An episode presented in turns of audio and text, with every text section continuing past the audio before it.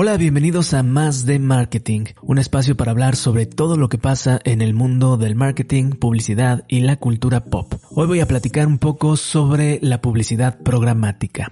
Podríamos empezar diciendo que la publicidad programática es básicamente una compra automatizada de espacios publicitarios. Se ha dicho que es una compra inteligente ya que los anunciantes pagan para que sus mensajes se muestren únicamente a ese público al que van dirigidos. Este es su principal atributo. Eh, no se compran espacios, sino a las personas que usan ese espacio. Por lo tanto, es un tipo de publicidad que te permite elegir en tiempo real a ese público con algunos filtros como intereses, gustos, eh, horario de navegación, dispositivos en los que se conecta, el lugar en donde viven, edad, género, nivel socioeconómico y otras tantas.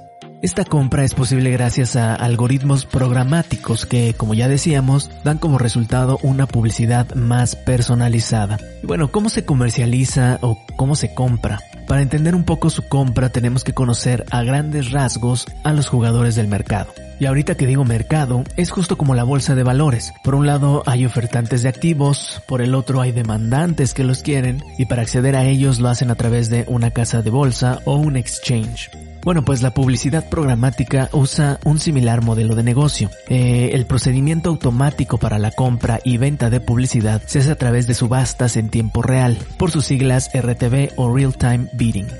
Algo importante es que RTV sí es una compra programática, pero no todas las compras programáticas son RTV, ya que hay varios submodelos y les voy a mencionar algunos, o por lo menos los principales. Primero está, como lo dijimos, el RTV abierto, o Open Exchange eh, y se refiere a una puja abierta e inventario que no siempre está garantizado. Y por este motivo generalmente estaremos en los últimos de la fila. O sea, es el inventario que no se ha vendido, básicamente. Los formatos de este tipo de anuncios son banners, anuncios flotantes, etc. Podríamos decir que este tipo de programática es la más común, pero no es la más efectiva.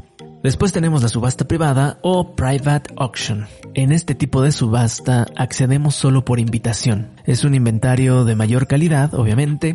La subasta privada restringe el acceso a un número específico de anunciantes. Los compradores pueden pujar por la impresión entre ellos antes de que se haga la subasta abierta. También está el acuerdo preferente o preferred deals. Cabe mencionar que esta no es subasta, hay un precio fijo y no es barato. Aquí hay un precio fijo entre el anunciante y el publisher.